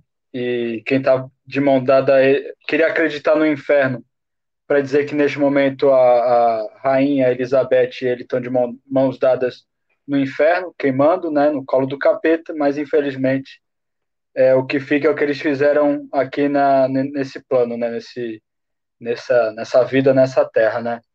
Mas é o que a gente, o Saul até agradeceu o Saul por ter, por ter colocado aí outros temas, né, é, inclusive, né, acho que essa live vai ser desmonetizada, mas enfim. É, a gente está vendo acontecer na Armênia, entre Armênia e Azerbaijão, a gente está vendo acontecer entre Rússia e Ucrânia. Né? Há outros pontos, né, como, conforme já foi falado também, de tensão, de tensionamento, né, que pode escalar. É, mas a gente vê que, por mais que a, que a União Soviética tenha se desenvolvido de uma forma muito, muito atribulada, muito torta, muito, foram cometidos muitos erros, mas também foram historicamente impostos muitos limites, né? Mas o que a gente consegue enxergar é que a, é, é, foi, foi é, o fim da União Soviética é, ele foi muito lucrativo, né? Ele deu, ele, ele deu não e dá muito lucro, né? É, o capital, né? O capitalismo que, que se que adentrou nesses países de forma massiva, né? A indústria armamentista está ganhando muito com esses processos que estão acontecendo. O crime organizado que do que eu tenho de informação já existia de alguma forma, mas se consolidou e, e, e exportou e, e, etc. Né? A NATO, né? A NATO continua arrumando uma forma de, de continuar existindo, né? Mesmo que não teria se, se, se, existisse um direito internacional, a NATO não existiria, mas a gente vive numa sociedade de classes e no, e no capitalismo na sua fase imperialista, então, obviamente que né, é, o regime burguês russo, também da Azerbaijão, que por acaso é um parceiro da Europa, né? E não é dos regimes mais democráticos do mundo, muito pelo contrário, mais essas horas a democracia e a liberdade vão para o meio do rabo, né? É, enfim, acho que a, a, a, União Soviética ela fez muita força para acabar, né? Acho que né, é, nós aqui na, na nossa linha política, né? Se a gente consegue tirar ali linhas gerais de entendimento nosso, da nossa escola, vamos dizer assim, da nossa linha do marxismo, né? É, nós não somos os maiores, muito pelo contrário, entusiastas da União Soviética, mas é, colocando aqui minha opinião, o que é fato é fato e o que a gente viu depois, depois desse processo, é, além de uma pauperização gigantesca, ó, destruição de povos e nações, né? É, é, um, a, os próprios índices econômicos, mesmo sobre os moldes burgueses, ainda, ainda em muitos lugares não, não se recuperaram, né? E aí, se a gente for querer colocar, obviamente, entre aspas, uma moral, né? Não, não, não tem como se restabelecer dentro de capitalismo, né? É, mas, enfim, essa tensão que a gente vive, né? Falavam tanto que as pessoas, quando viviam na Guerra Fria, tinham medo de um ataque nuclear e que o mundo ia acabar de uma hora para outra. E a gente está vivendo a mesma coisa aqui, não tão massificadamente, talvez até por uma estratégia midiática, mas a gente está vendo aí tensões e guerras e, e etc. E, e é isso, né? Mas pelo menos vão falar que existe liberdade e democracia, né?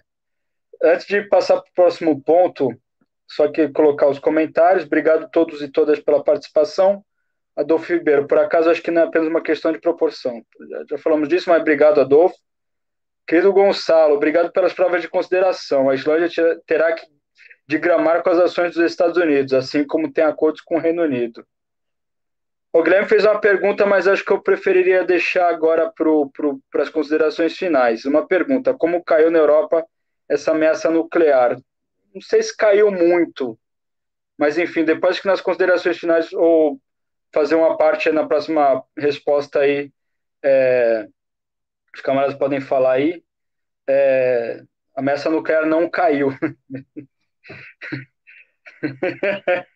é, ainda, como ainda não caiu, estamos tranquilos, a hora que cai. Vamos lá. Capitalismo tem como objetivo destruir a vida humana, nada mais, nada menos. Não sei se ele tem como objetivo, ele tem como consequência, na minha opinião. Mas, enfim, né? O que está tá no campo das ideias, quando ele extrapola para a prática, a gente vê, né? E o Guilherme me fizeram muita força para acabar com a União Soviética, pois, exatamente. o próximo ponto, eu vou lamentar profundamente esses problemas técnicos que eu, tô tendo, porque é, eu queria colocar a imagem no ecrã, na tela, mas a notícia é a seguinte, do infomoney.com.br. Henrique Meirelles, Marina Silva, Boulos, Haddad e outros ex-presidenciáveis oficializam apoio a Lula. Ex-presidente do Banco Central elogiou indicadores econômicos do governo Lula. Boulos e Luciana Genro disseram que foi criada uma frente antifascista de 19 de setembro de 2022. Infelizmente, eu não posso colocar a imagem, que é uma mesa, né? Um, uma mesa aqui, tem um, um, quadro Lula e Alckmin, o Brasil da Esperança, e tem a mesa aqui, o. Vamos lá, eu vou, vou ler a notícia então. Candidatos à presidência da República em eleições passadas se uniram na segunda-feira, 19, em um hotel em São Paulo para oficializar seu apoio ao ex-presidente Luiz Inácio Lula da Silva na disputa pelo Planalto 2022. Estavam presentes Guilherme Boulos, que concorreu em 2018 pelo PSOL, Luciana Genro, que concorreu em 2014 pelo PSOL, Cristóvão Buarque, que concorreu, concorreu em 2006 pelo PDT, Marina Silva, que concorreu em 2010 pelo PV, 2014 pelo PSB, em 2018 pela Rede, opa, Fernando Haddad, que concorreu em 2018 pelo PT, Henrique Meirelles, que concorreu em 2018 pelo MDB, e João Vicente Goulart, que concorreu em 2018 pelo PPL, Partido Pátria Livre. Se não me engano, ele é neto sobrinho neto do João Goulart, o presidente foi deposto pelo golpe de 64, e o PPL foi absorvido pelo PCdoB. Então a gente tem uma mesa linda, maravilhosa, onde principalmente o Henrique Meirelles, que é um ultraliberal, que é um que foi inclusive foi a cabeça, ele participou do governo Lula, ele foi a cabeça do governo Temer, golpista Temer, o fascista Temer, o destruidor de direitos Temer. O Henrique Meirelles foi presidente do Banco Central, então uma das principais figuras do, da política econômica do Temer, que era vice da Dilma, vão lembrar. E estava todo. E o Guilherme Boulos, que é um radical, que fala em revolução revolução, eu não lembro agora o termo que ele usa, revolução solidária, revolução solidária, Luciana Gerro, que é uma extremista trotskista contra a Coreia do Norte, contra a Coreia, Coreia Popular, contra toda a experiência socialista que ainda existe, existe de forma tota, mas está toda essa gente, a, a Marina Silva, que passou por vários partidos e cada vez foi sempre patrocinada por diversos bancos, principalmente o Itaú, o Bradesco, enfim, estava essa, essa união, essa frente antifascista maravilhosa. Né? Estamos aí há pouco mais de 10 dias do primeiro turno das eleições, da primeira volta.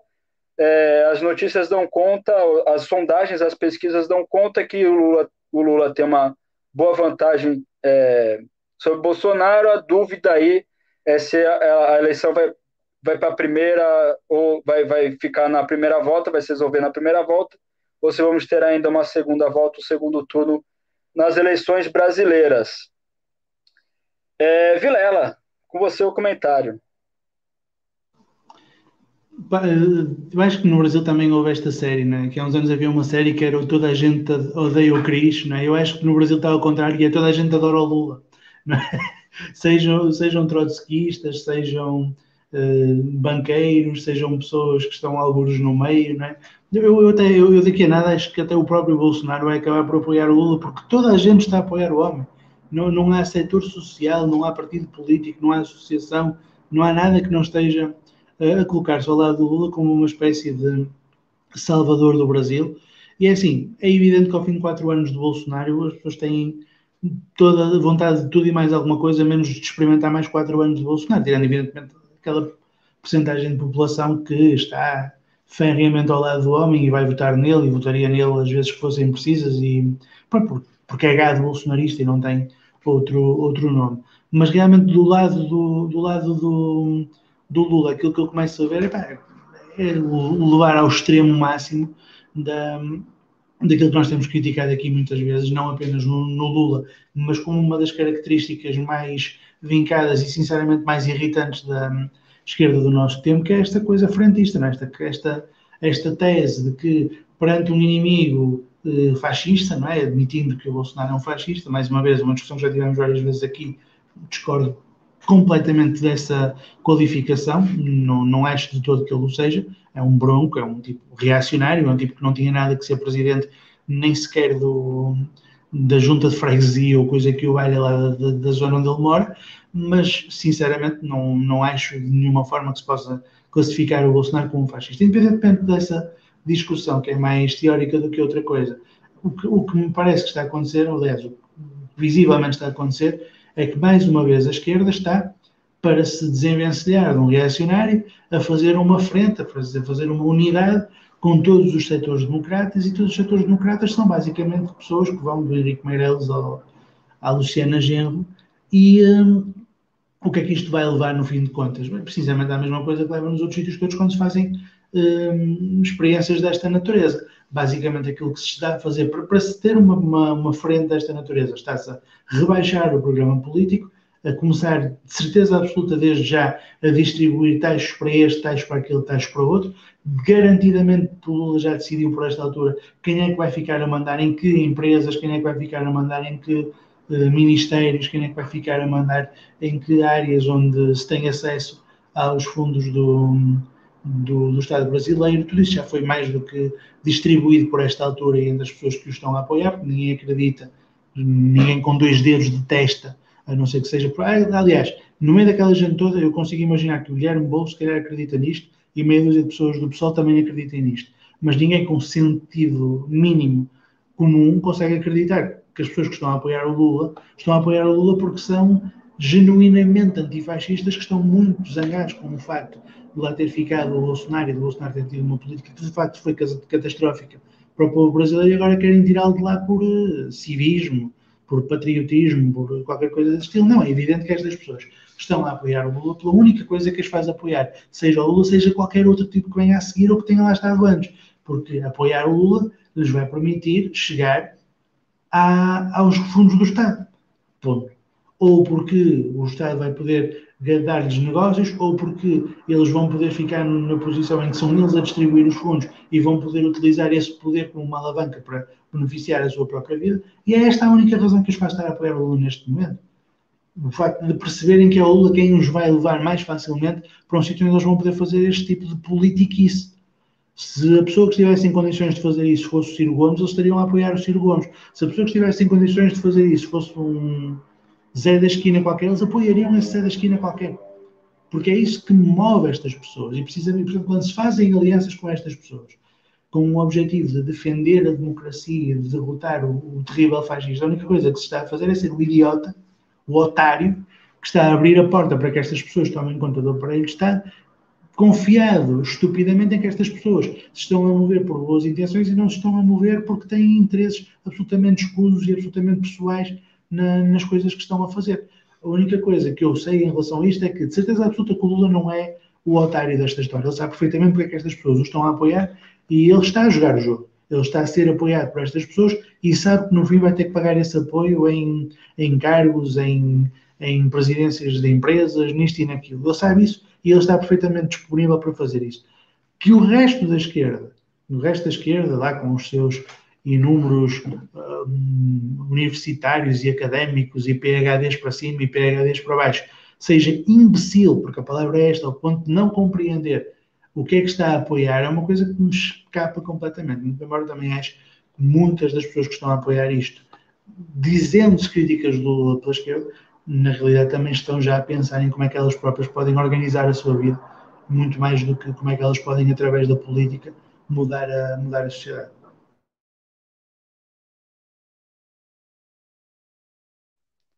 Passar a palavra para o Saul, só deixar aqui alguns comentários. O Guilherme se riu copiosamente, né? Meirelles, né? E que distopia que estamos vivendo? Que distopia que estamos vivendo, Guilherme? O Perigo Vermelho, né? Falou aqui, chama Meirelles. E o Guilherme, na minha opinião, acertou muito aqui quando falou: essa aliança de classes vai começar com o antifascismo e vai terminar com a bunda da classe trabalhadora doendo. Concordo. Saul, Está contigo. Bem, uh, esta eu gosto muito do, deste tipo de frentismo porque é o frentismo de daqueles que nem sequer eram frentistas, portanto, uh, ou que nem sequer fariam parte da frente originalmente. Portanto, é um antifascismo tão frentista, tão abrangente, uma aliança tão, tão uh, gigantesca e tão abrangente que até fascistas vai envolver. Portanto, já chegámos a um ponto, se, usarmos a, se usássemos a definição de fascismo em que Jair Bolsonaro é fascista, portanto, uma definição em que não há uh, em que não há sindicatos nacionalistas e em que não há uh, camisas castanhas. Essas definições existem, eu não, não, estou a dizer que concordo ou que não concordo, mas se usássemos essa definição para definir uh, Bolsonaro como fascista, muitos dos que estão hoje na aliança anti-Bolsonaro também se classificam como tal. Uh, nomeadamente os ex-PSL, que já apareceram em, em vários contextos também em em assinaturas e em conferências pela democracia que há bem pouco tempo estavam no apoio direto uh, a Bolsonaro.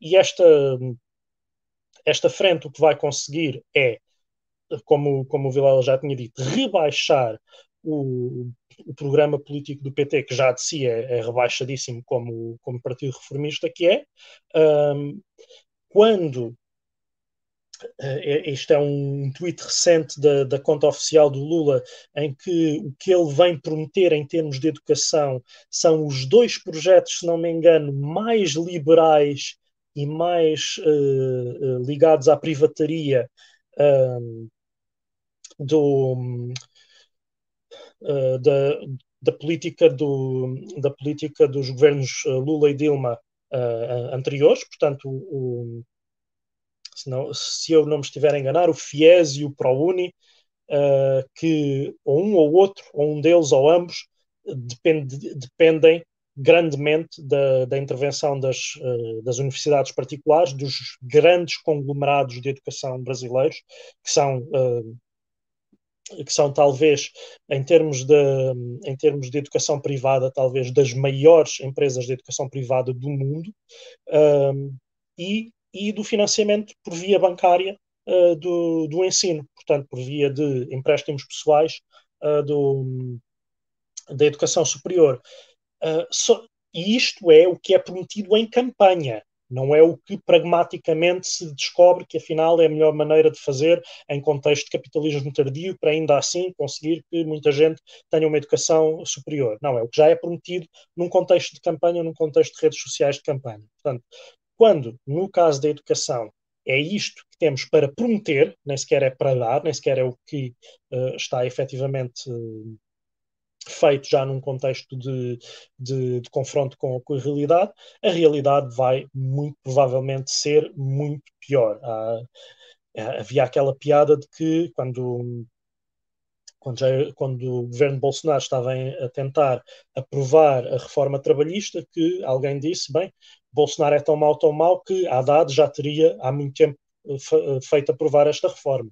Uh, porque é para isso que serve o PT atualmente nesses contextos, é para aprovar com uh, embasamento das, de, dos grupos e organizações que se dizem de trabalhadores, uh, essas, uh, essas, essas reformas liberalizantes com a justificação de que feitas por si, feitas por, por uma aliança que envolve o PT, estas são menos, menos danosas do que quando é alguém à sua direita a fazê-lo.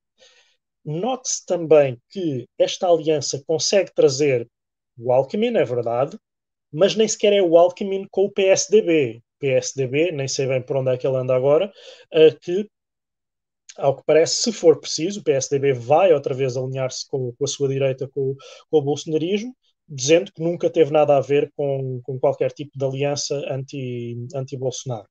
Anti isto tudo vai acontecendo. O que, o que podemos uh, esperar é ter, uh, da parte de, de uma governação uh, Lula, um, uma tentativa de provavelmente reaproximação com o G20 e com os BRICS, e mesmo assim não tenho a certeza, que a política do último, do, do último governo Dilma já era de muito alinhamento com, com os Estados Unidos, mas pode ser que, que esse alinhamento exista, e de resto, tentativas de uh, massificação de, de, consumo e de, e, e de aumento de rendimentos, sempre baseado, muito possivelmente, no consumo e no crédito, uh, para, para então poder dizer que, uh,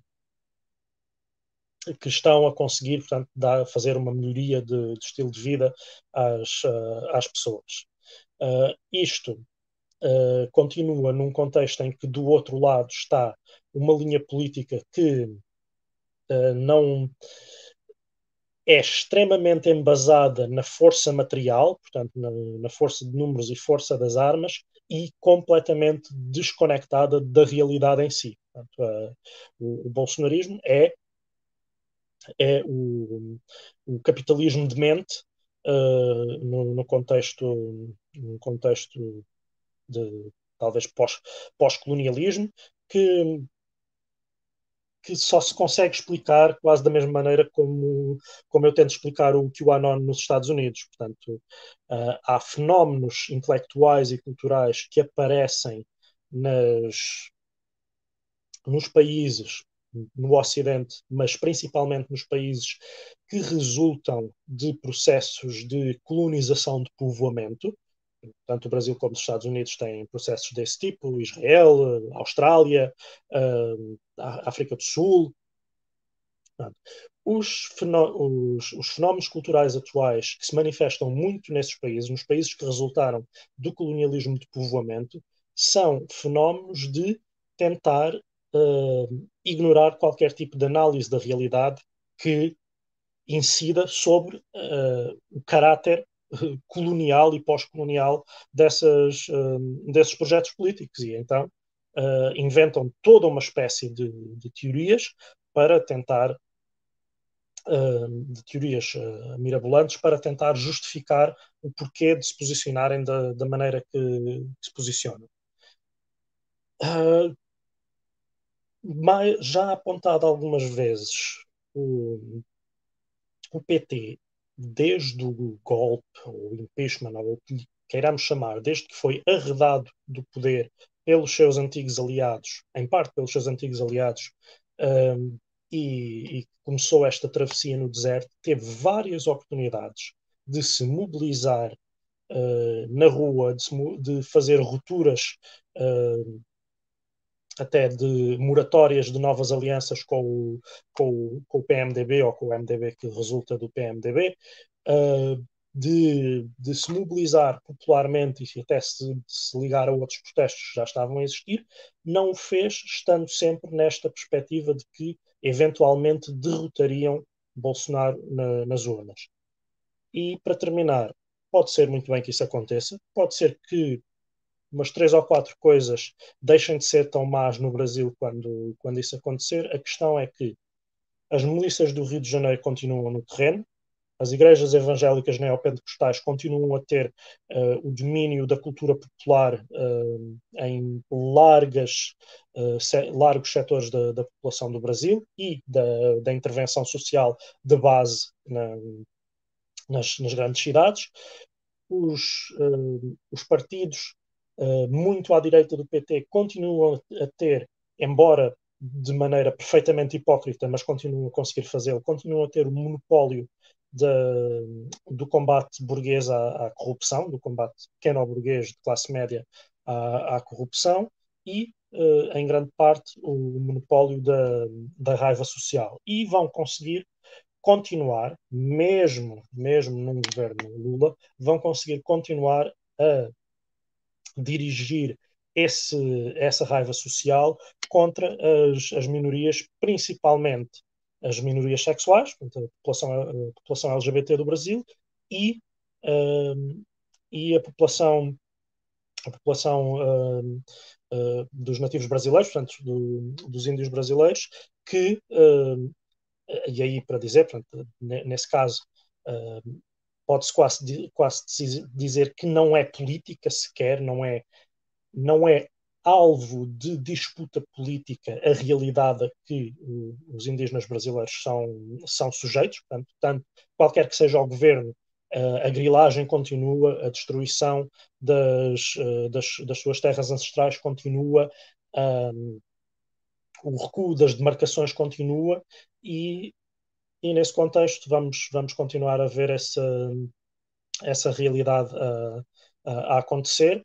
E, uh, melhor ainda, num governo Lula, essa realidade continuará e a direita, a direita do PT, continuará a dizer que os, que os índios são privilegiados, que a população LGBT tem direitos especiais e continuará a usar essa, essa, essa percepção cultural para promover uh, políticas que dificultem ainda mais uh, a vida dessas pessoas, que, que, que matem essas pessoas e algumas dessas políticas conseguirão implementá-las mesmo num governo Lula, seja por via dos governos estaduais, eh, como está a acontecer, fazendo um paralelo com o que está a acontecer nos Estados Unidos, como por via de uh, alianças parlamentares, até de parte da, da, do, do, que será a base parlamentar de um governo Lula, uh, alianças parlamentares e por política de rua, simplesmente, quem, quem tem a política de rua neste momento no Brasil é a direita, com as milícias, com as, com as igrejas evangélicas neopentecostais, e eles vão conseguir uh, continuar a fazer isso, quem quer que seja governo.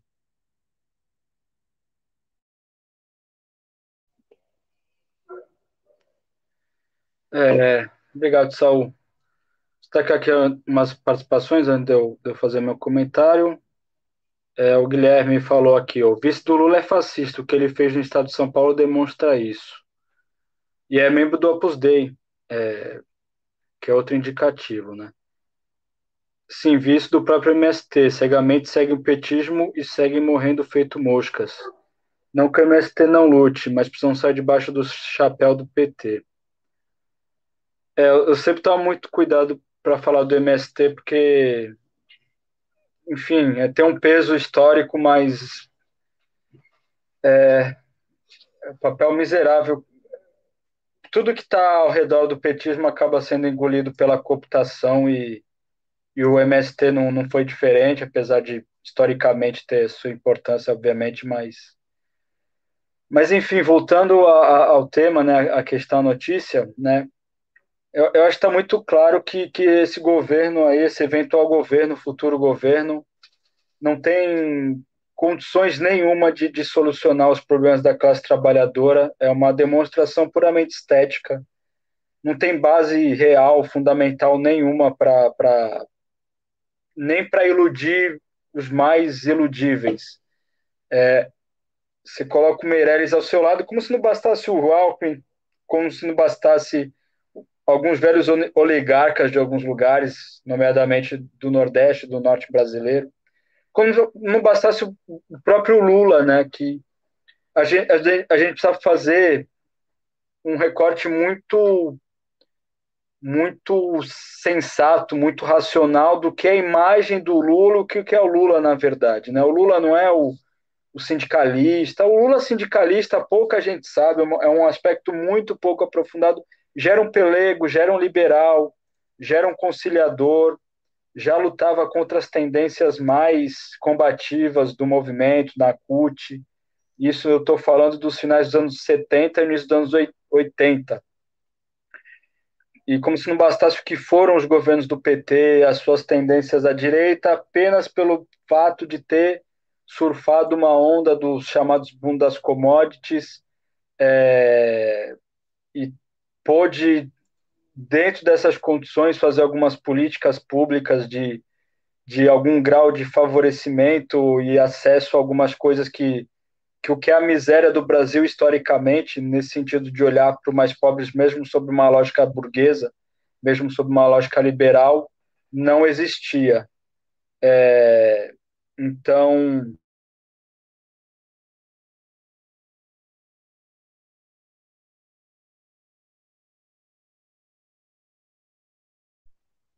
ainda é tido como importante, como fundamental, mas é preciso fazer é, o resgate histórico de, de, qual o custo disso e, e, como, de fato, foram coisas efêmeras e só puderam ser feitas porque, novamente, havia um, um, uma conjuntura econômica mundial que, que permitiu Agora, quando essa conjuntura econômica mundial não per... é... Ok? Não permite, a gente consegue enxergar e, e como que essas alianças vão se configurar, que é que as condições de vida da classe trabalhadora não vão ou muito pouco vão melhorar. É, é, é, acaba sendo brincar, quem, quem alimenta esse tipo de ilusão nessa candidatura, nessa chapa, né, nessa lista, né, traduzindo para o português de Portugal, está criando ilusão baseado em nada, ou, ou é idiota, ignorante da, da, da ciência da classe trabalhadora, vamos dizer assim, do marxismo, da análise da realidade, ou, ou, ou, ou é mentiroso. É, porque não, não, não tem substância, não tem base real para acreditar que isso vai solucionar os problemas da classe trabalhadora, que são muito graves. É, é, porque é isso, é brincar com coisa séria, é iludir as pessoas com coisas sérias. Isso, isso para a classe trabalhadora só pode ter uma consequência muito grave. É de novo alimentar uma ilusão, é de novo vender alguma coisa que não vai se concretizar, é, ou o prognóstico é que ou volta um Bolsonaro ou, ou, ou, eles conseguem arrumar um Bolsonaro ainda pior, porque vai ser uma desilusão muito grande, como foram os governos petistas, né? E outra coisa é que onde que fica a, a, a pauta da classe trabalhadora? Porque nem estou falando de pessoal, que já é uma degeneração completa, perfeita, já desde que entraram figuras como Boulos, Erundina, que é uma liberal pintada de vermelho, Boulos, que é um picareta, um safado, um, é um, uma pessoa que, que teve algum grau de contato com o movimento de massa, de base, combativo e vendo uma trajetória, a mesma coisa Marcelo Freixo, chegou ao absurdo de falar que não, já não pauta mais o, a, a, a fim da proibição das drogas, é, é, um, é um nível de, de, de oportunismo, de, de safadeza tão grande, tão nojento, o malabarismo que essa gente faz para ter um mandato que é, é nojento e qualquer pessoa enxerga isso. Qualquer pessoa com mínimo ali de, de, de, inteligência e a classe trabalhadora ela, ela também entende isso sabe? Ela também é, ela também enxerga e, e, se desilude com esse tipo de coisa. E onde é que entra a pauta da classe trabalhadora nessa brincadeira nessa história? Quando a gente vê até organizações outrora combativas né? É, que faziam uma crítica muito bem feita muito consequente do que é o petismo, do que é o programa democrático popular e cedendo a esse programa cada vez mais rebaixado. Candidatura a Lula é uma candidatura de direita, com pessoas de extrema direita compondo e com algumas pessoas de esquerda sendo não sendo cooptadas porque elas já se cooptaram, já se permitiram jogar esse jogo, mas levando muita gente com potencial, com uma crítica bem feita, com potencial de estar tá fazendo uma.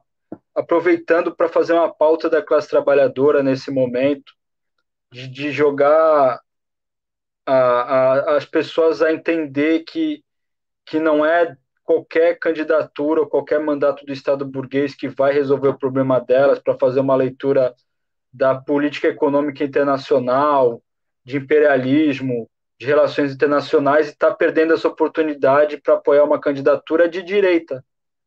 Pura e simples. Eu estou falando de gente competente, gente boa, gente com formação, com, com acúmulo de luta que cedeu.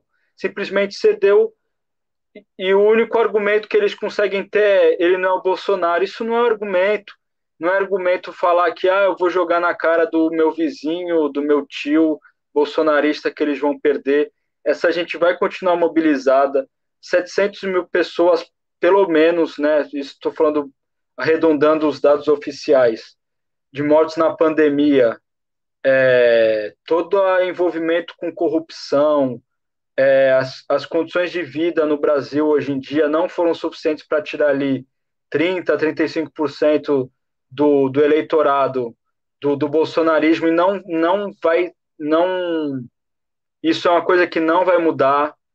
Então, também falar, ah, tem que ganhar no primeiro turno para derrotar o bolsonarismo. O bolsonarismo não vai ser derrotado, eles vão perder o mandato e talvez eles tenham uma potência ainda maior sendo oposição, eles tendo uma, uma, uma visibilidade ainda maior com o governo que o PT muito provavelmente vai fazer.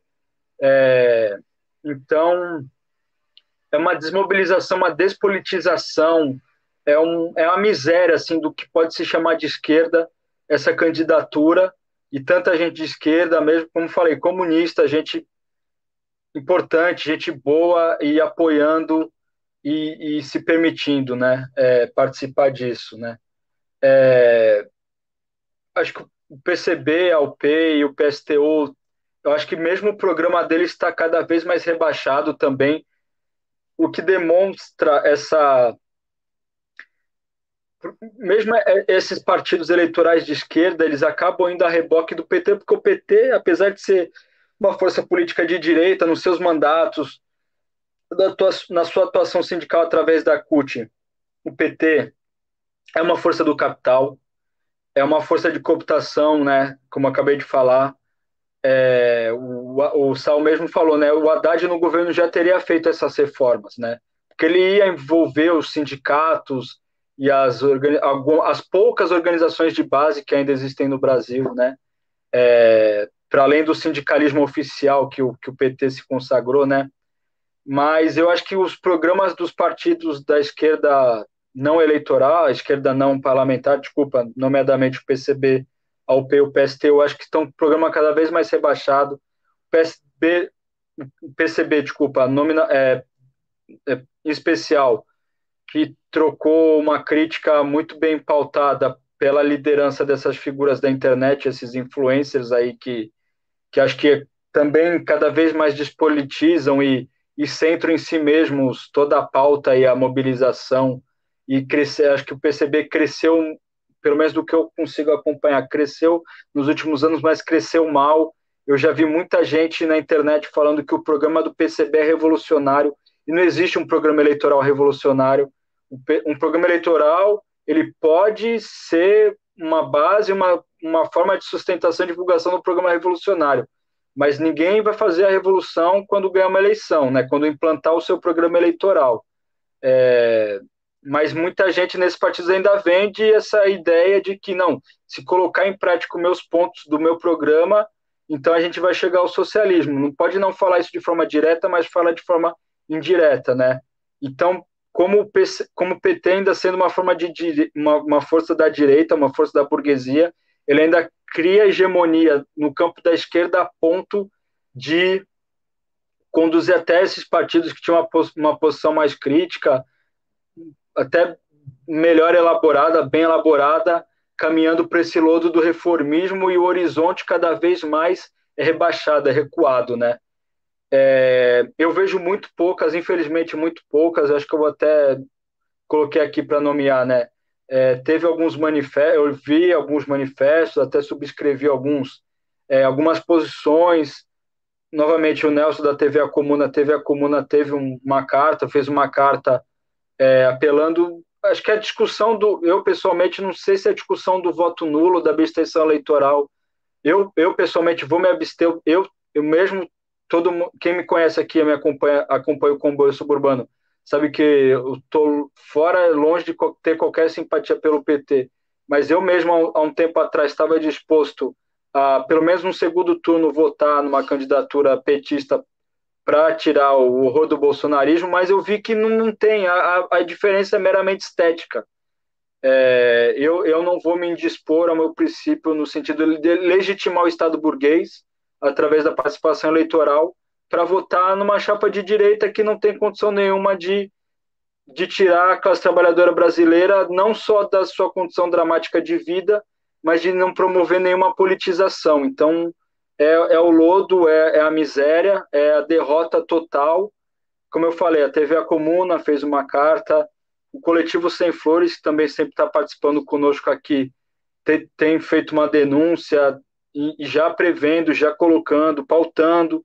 É isso, é isso que eu estou falando, a pauta da classe trabalhadora, ó, eles não vão resolver nada, por isso que nós não participamos, e a alternativa é construir a revolução. A pauta da revolução saiu de cena, mesmo de forma estética, mesmo de forma até leviana, como algumas candidaturas em outras eleições tiveram, não se fala mais em, em revolução, mesmo as organizações que antigamente, ou um pouco, pouquíssimo tempo atrás, falavam disso, falam.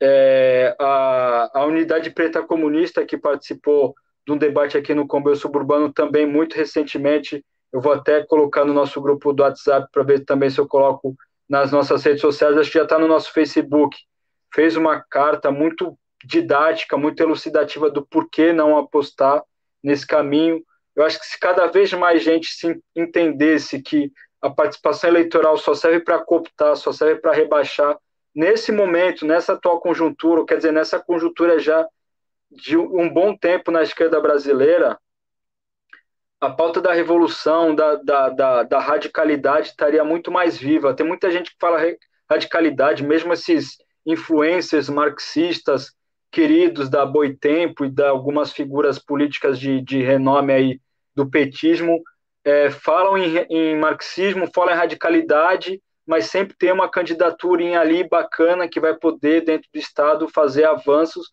quando na verdade não faz. Essa é a história da esquerda brasileira, esse é o petismo que na sua base tinha uma, uma alguma posição na sua base, no sentido não propriamente revolucionário, mas mobilizador e combativo, e entrou para o Estado e se moldou às exigências do Estado e hoje é o que é e tem gente querendo fazer a mesma coisa, jurando de pé juntos que quando, quando eles forem lá vai ser diferente. Não tem, tem que negar, tem que não é, não é um purismo, não é um, um uma coisa que eu estou falando da boca para fora, mas é importante né, construir a política revolucionária no Brasil pelas bases, não se permitindo cooptar pela sedução de ocupar o Estado burguês. E é uma isso, infelizmente, hoje na esquerda brasileira é uma é uma posição cada vez mais minoritária, sabe? É, tem organização, vou falar o nome intersindical, não a intersindical do pessoal, a Intervermelha, talvez até tenha um camarada dessa organização, gente que eu respeito, que eu admiro, uma organização que eu, que eu tive a, a felicidade de atuar, que estão fazendo, é, e tinha uma crítica extremamente acertada sobre o que era o PDP, sobre o que é o petismo, sobre o que era a cooptação que a participação eleitoral proporciona, e hoje estão apoiando o candidato do PT porque o que aquele cara vai fazer um bom mandato, sabe? Que vão votar no Lula desde o primeiro turno mesmo porque ele não é o Bolsonaro, sabe? É...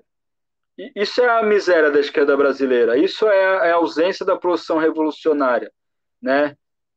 Por isso que a gente acaba sempre batendo na esquerda, porque a direita faz o seu papel. Quando a esquerda faz, acaba fazendo um papel de defender os interesses do capital, e de cooptar o restante da esquerda mesmo, mas que se coloca mais radicalizada, a gente tem que bater, porque a posição proletária, a posição revolucionária tem que aparecer de algum lugar.